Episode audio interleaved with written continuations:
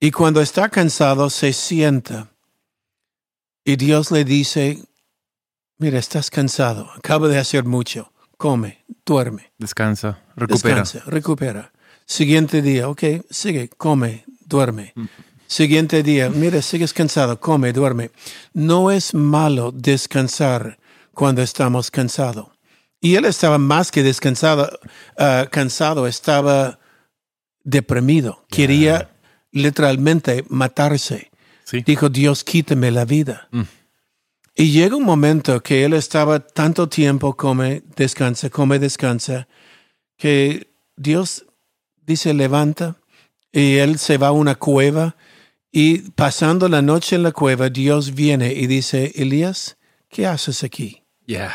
En otras palabras, eh, no haga este estado de tu mente tu destino. Mm, No es un destino, es una escala. Todos cansamos, todos agotamos, todos tenemos momentos de depresión y, y él ha sido ah, herido por las palabras de esta mujer. Pero Dios le dice, ya basta, Elías, salga de la cueva.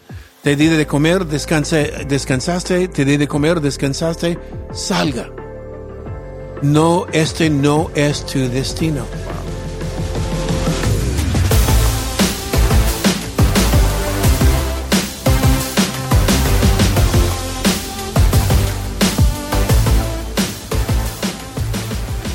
Hey, ¿qué tal? Bienvenidos a la Hacienda Iglesia Podcast. Yo soy Taylor y aquí estamos con mi padre, el pastor Robert. Y en el episodio 171. ¿Te gusta este número, no? Me gusta el número, no sé por qué. Me gusta mucho. Pero es eh, un número limpio, es un número estética. Sí, se ve bonito. Ya, um, bueno, continuamos hoy día. Yeah. El tema es te- ah, errores que comete cuando plantas una iglesia cuando creces la iglesia. Ujú. Hoy día vamos a tocar un tema que es popular en muchas iglesias y quiero tocarlo sin criticarlo, Yeah. pero solo diferenciar lo que creemos. Y, y creo que es algo muy importante, esta diferencia. Ah, en, en- en cada iglesia, yo, yo diría, dentro de los pilares de la fe, es- eso sería un periférico. No, Yeah. no, no, no es una confesión central.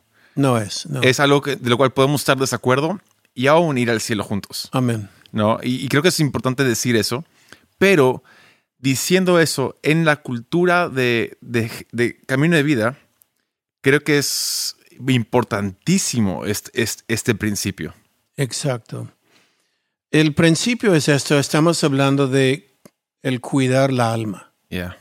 Ahora creo que la alma sana, la iglesia sana, la alma sana, matrimonio sana, la Sí. alma sana, vida sana. Ujú. Um, la cosa es cuando comenzamos de tomar cursos de sanidad del alma y lo que encuentro, eh, una vez más, excelente, hay heridas en la vida de personas que necesitan ser tocado y sanada. Sí. Um, hay momentos, hay cicatrices profundas Sí. de abusos, de maltratos, de palabras. Um, y yo sé esto y esto estamos de acuerdo. Hay, hay personas que necesitan tocar ese tema para ser sanada. Y lo hacemos en Camino de Vida. Tenemos Casa Gracia, tenemos Refugio Gracia, Camino en libertad. Camino en Libertad, y to- lo, lo hacemos. Lo hacemos. Sí.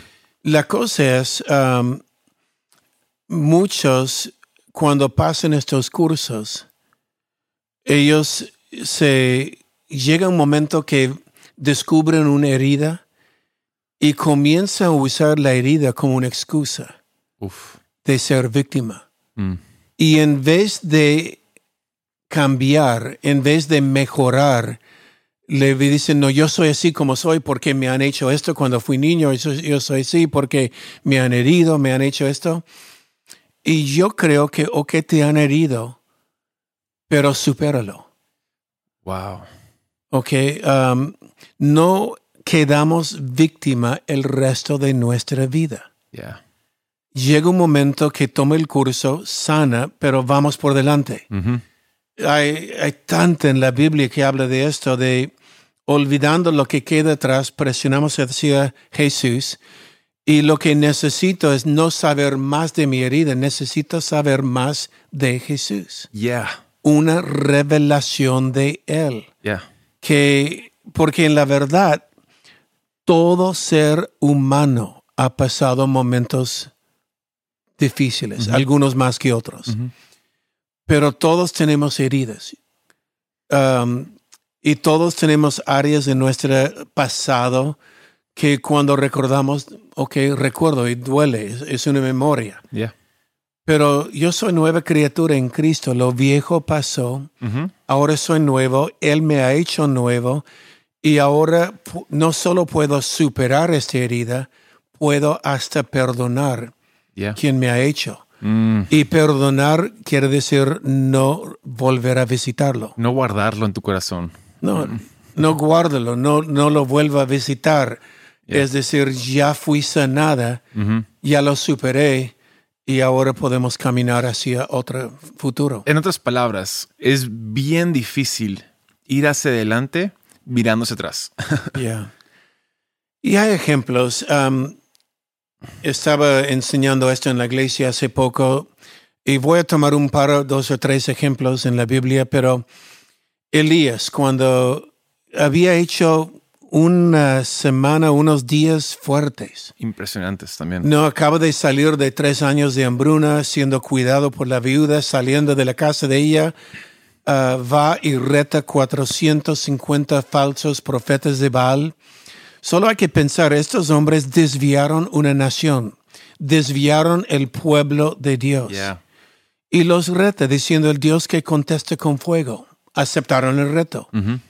Y ellos pusieron su holocausto, se cortaron, danzaron toda una tarde, no pasa nada.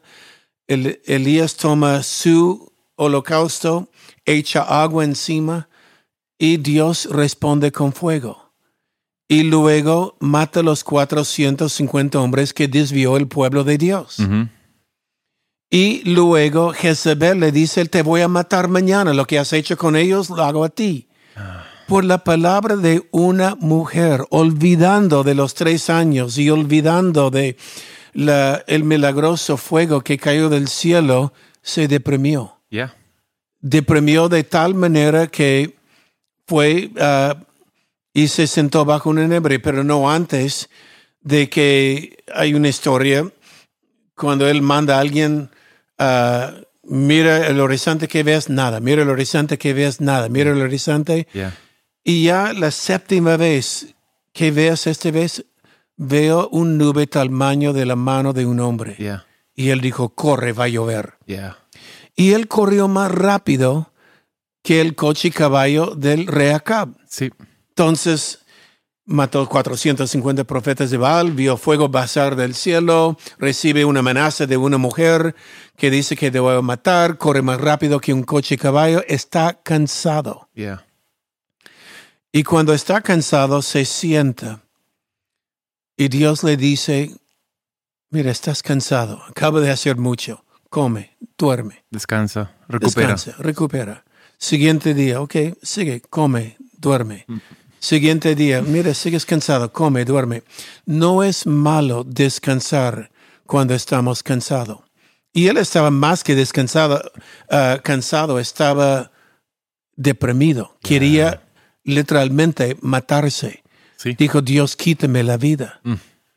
Y llega un momento que él estaba tanto tiempo, come, descansa, come, descansa, que Dios dice, levanta, y él se va a una cueva, y pasando la noche en la cueva, Dios viene y dice, Elías, ¿qué haces aquí? Yeah.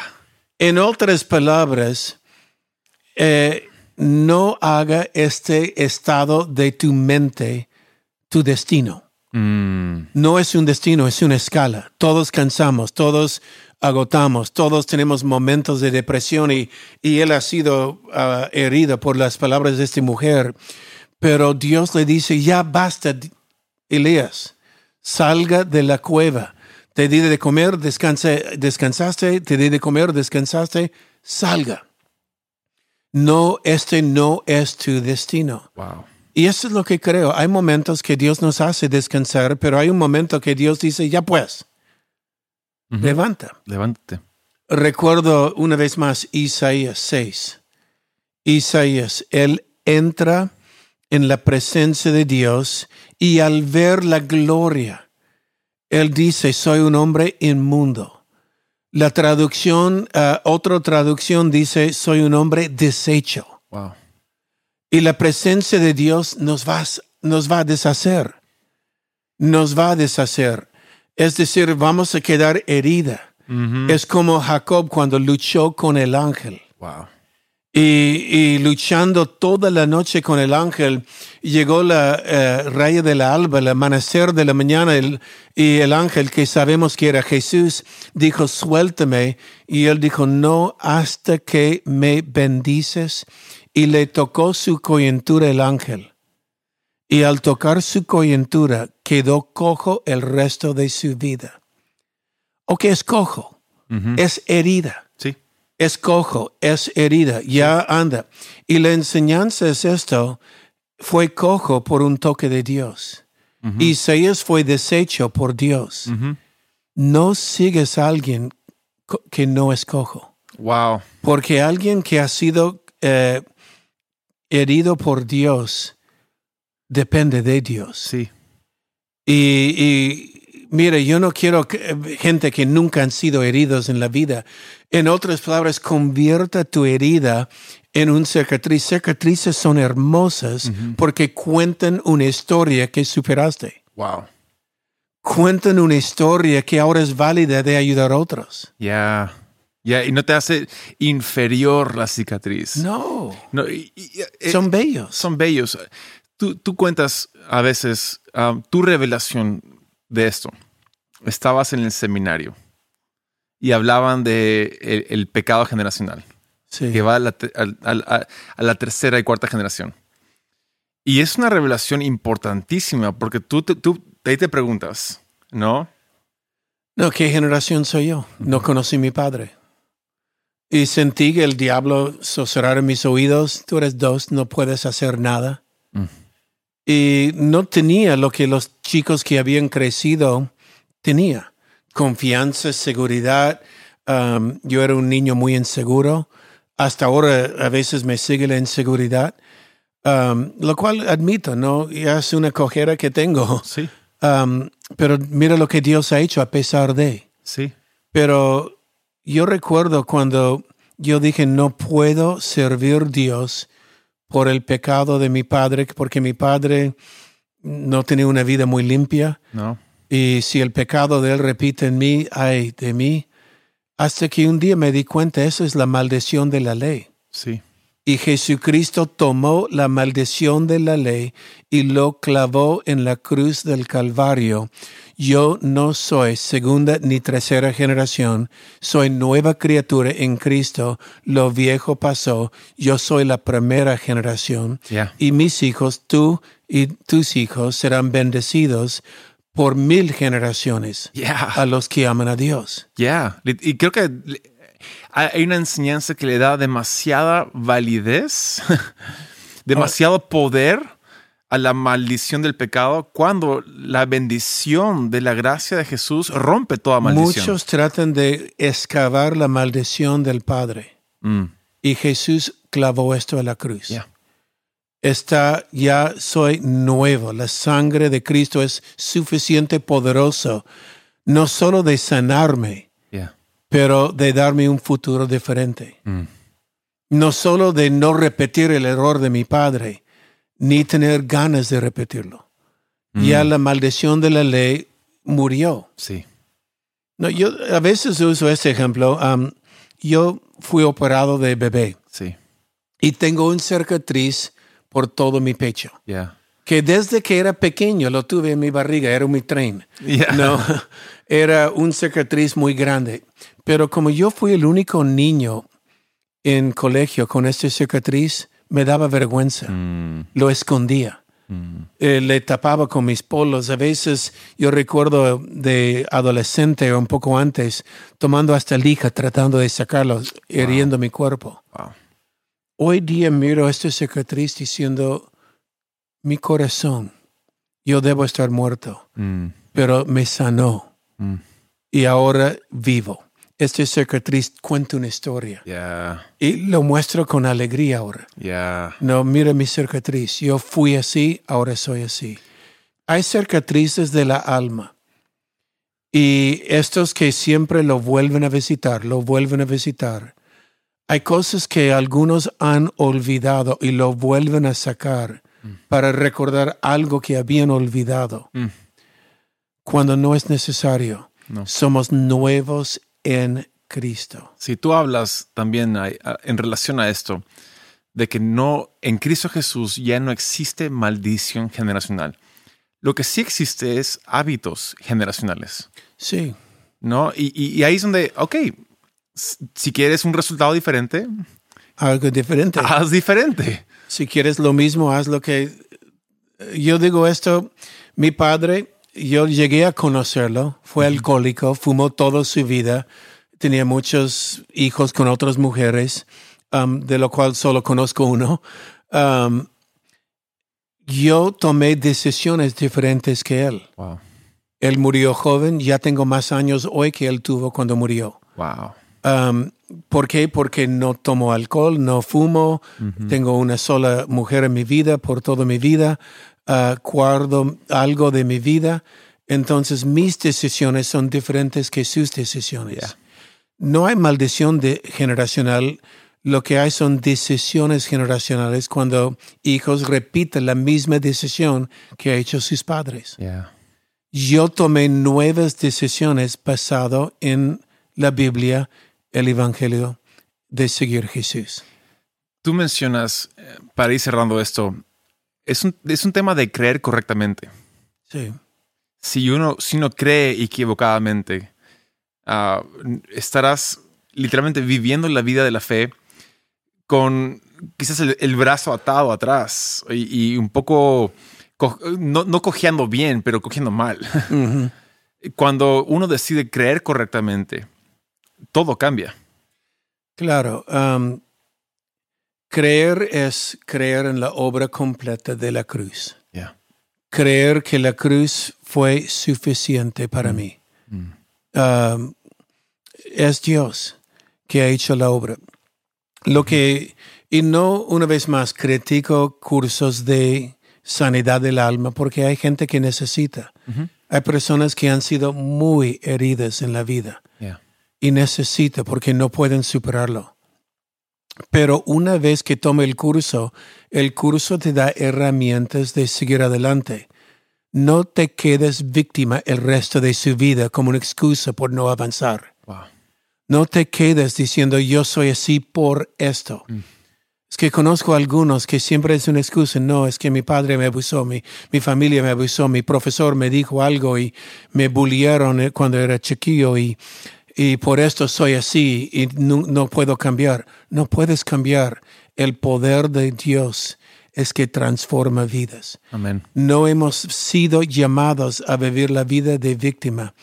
Nuestro llamado es ser más que victorioso en Cristo. Amén. Más que victorioso. Uf. Esto quiere decir mi victoria, mi cicatriz, ahora ayudo a otros a sanar. Amén. Ah, qué buen episodio. Yeah.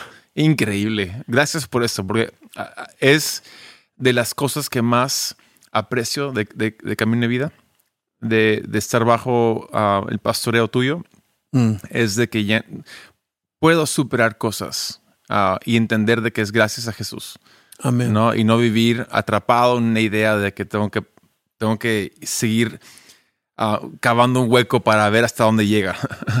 No, ¿No? o seguir excavando la maldición de mi pasado, o mi abuelo, o mi tío. Um, ellos tienen sus decisiones, yo he decidido seguir a Cristo. Amén.